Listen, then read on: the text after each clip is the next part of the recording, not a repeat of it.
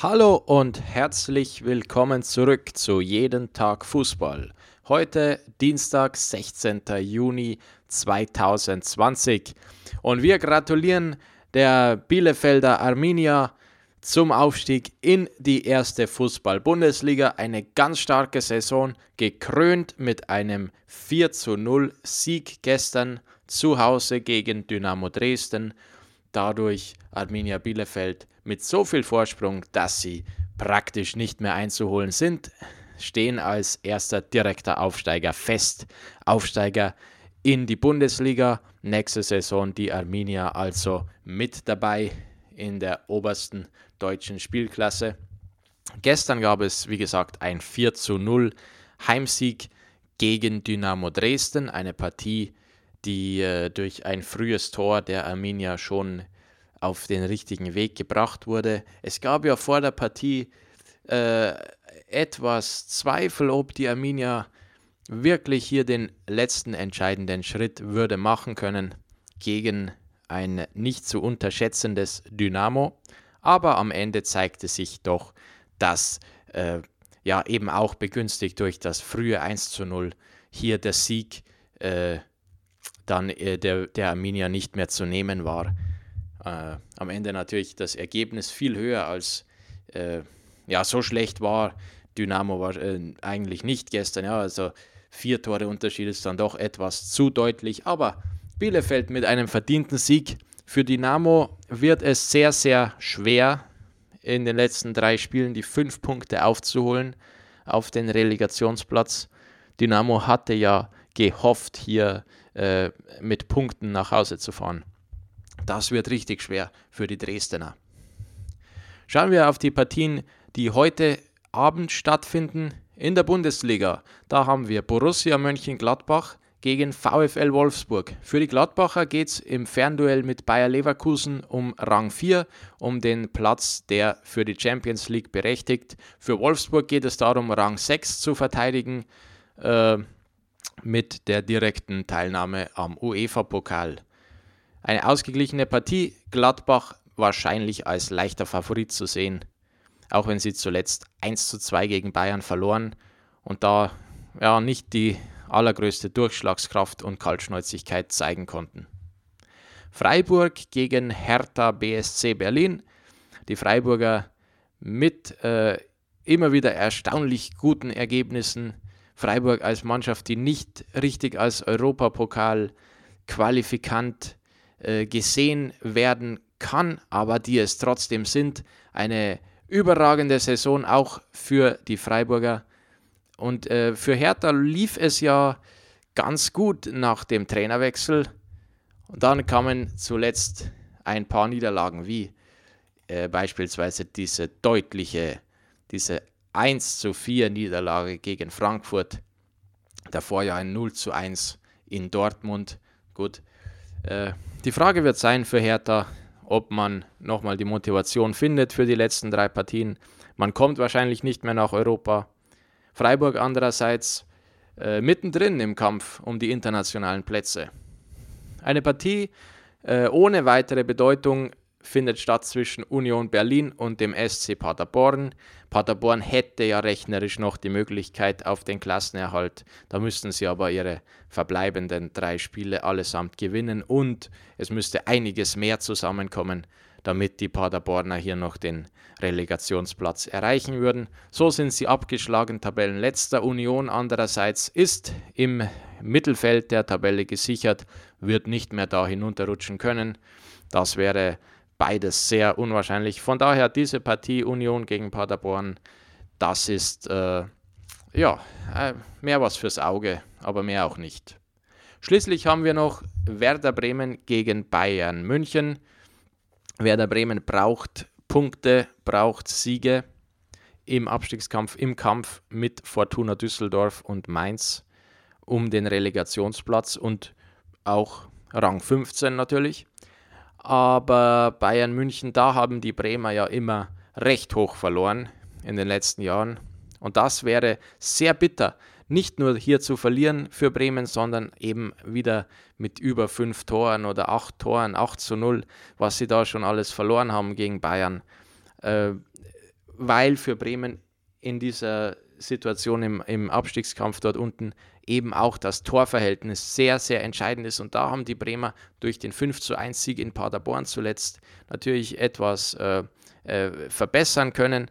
Aber jetzt gegen Bayern, das ist die Frage, kann Bremen hier sein Torverhältnis retten? Können sie mit ein, zwei oder vielleicht drei Toren Unterschied verlieren? Das wäre in Ordnung. Äh, und dann hätten sie zumindest noch die Möglichkeit, äh, das Torverhältnis äh, in den verbleibenden Spielen dann noch einmal zu verbessern.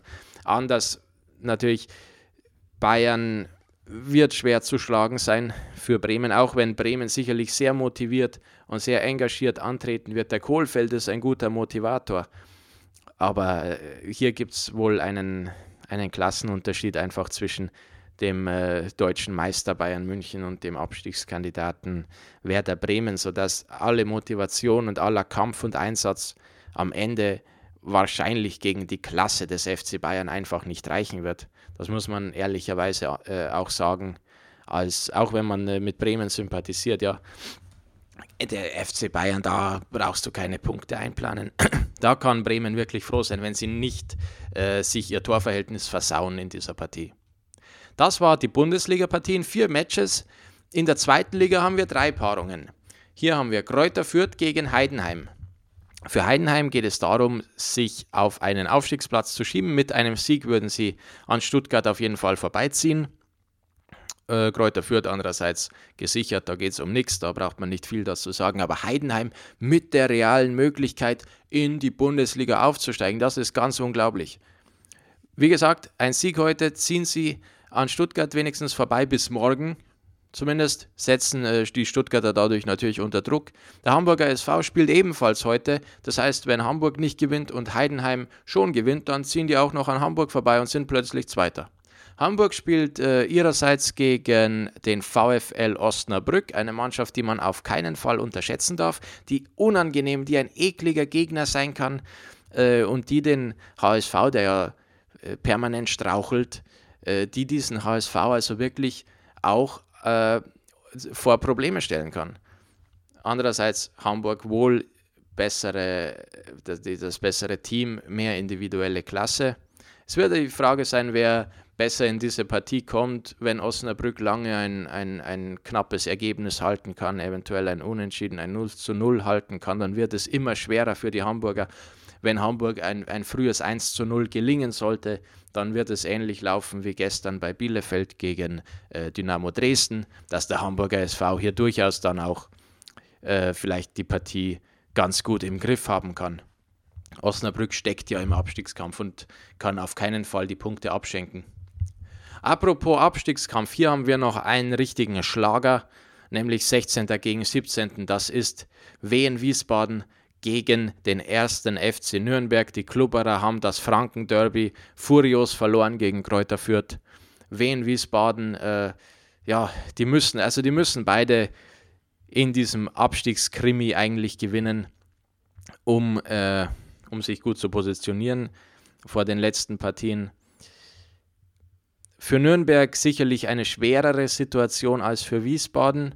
Zwar hat Nürnberg nominell den besseren Kader, aber sicherlich auch einen Kader und ein ganzes Umfeld, das mit dieser Abstiegssituation viel weniger gerechnet hat und damit viel weniger umgehen kann, als das in Wiesbaden der Fall ist. In Wiesbaden ist man die ganze Saison äh, da in den niederen Regionen auf den Abstiegsplätzen äh, verweilt und jetzt hat man tatsächlich die Möglichkeit, kurz vor Saisonende mit einem Sieg über Nürnberg würde man die Abstiegsränge verlassen und würde man Nürnberg hinunterstürzen. Das ist ja von der Psychologie her viel einfacher für Wiesbaden. Äh, Wiesbaden kann in dieser Partie nur gewinnen. Nürnberg andererseits hat alles zu verlieren. Wenn die hier verlieren, dann, also ja, man, man möchte meinen, Nürnberg schafft das schon irgendwie, weil sie eben die Qualität haben. Andererseits, wenn man das psychologische Moment berücksichtigt, Wiesbaden absolut im Vorteil hier wie gesagt, die haben alles zu gewinnen, nichts zu verlieren und umgekehrt der erste FC Nürnberg. Dritte Liga. Chemnitz gegen Preußen Münster ist auch ein, ein vergleichbares Abstiegsduell. Auch hier, wer diese Partie gewinnt, macht einen Riesenschritt Richtung Klassenerhalt. Wer verliert, ja, dann wird es äh, ganz eng und eventuell ganz, ganz schwierig. Chemnitz zuletzt mit einer Serie von Niederlagen und Misserfolgen. Preußen Münster mit einem positiven Trend. Die, die haben aufgeschlossen äh, auf die Ränge äh, davor, auf die Nicht-Abstiegsplätze. Preußen Münster wahrscheinlich hier einfach, weil sie besser in Form sind, muss man sie als Favorit sehen. Andererseits Chemnitz unglücklich, unglücklich in Kaiserslautern verloren, zuletzt Elfmeter verschossen und dann äh, dumme Gegentore bekommen. Also Chemnitz braucht man auch nicht abschreiben, auch wenn die Ergebnisse nicht gestimmt haben und äh, es in der Tabelle ein paar Plätze nach unten ging. Nein, die Chemnitzer kann man nicht abschreiben. Preußen Münster aber auch nicht. Preußen Münster zurzeit scheinbar stabil mit äh, ordentlichen äh, Ergebnissen und auch ordentlichen Leistungen. Also eine sehr interessante Partie. Chemnitz gegen Preußen Münster heute Abend. Außerdem ein Aufstiegsspiel, ein Aufstiegsduell Ingolstadt gegen Braunschweig. Die Eintracht aus Braunschweig, die zuletzt wirklich Top-Ergebnisse äh, erzielen konnte, Siege einfahren konnte und jetzt Tabellenzweiter ist. Gegen Ingolstadt, eine Mannschaft, die ähm, naja, wie soll man sagen, die schon noch Ambitionen hat und schon noch die Möglichkeit aufzusteigen hat, aber ein bisschen ins Stocken geraten ist, vielleicht ein bisschen ins Stocken und, und das kostet eben Punkte und, und Tabellenplätze in dieser dritten Liga. Wenn Ingolstadt es schafft, äh, hier endlich mal durchzustarten, dann sind die sicherlich einer der ganz heißen Aufstiegskandidaten. Andererseits Braunschweig ist es im Moment als Tabellenzweiter, kann ja Tabellenführer werden hier mit einem Sieg äußerst ausgeglichen, äußerst spannende Partie.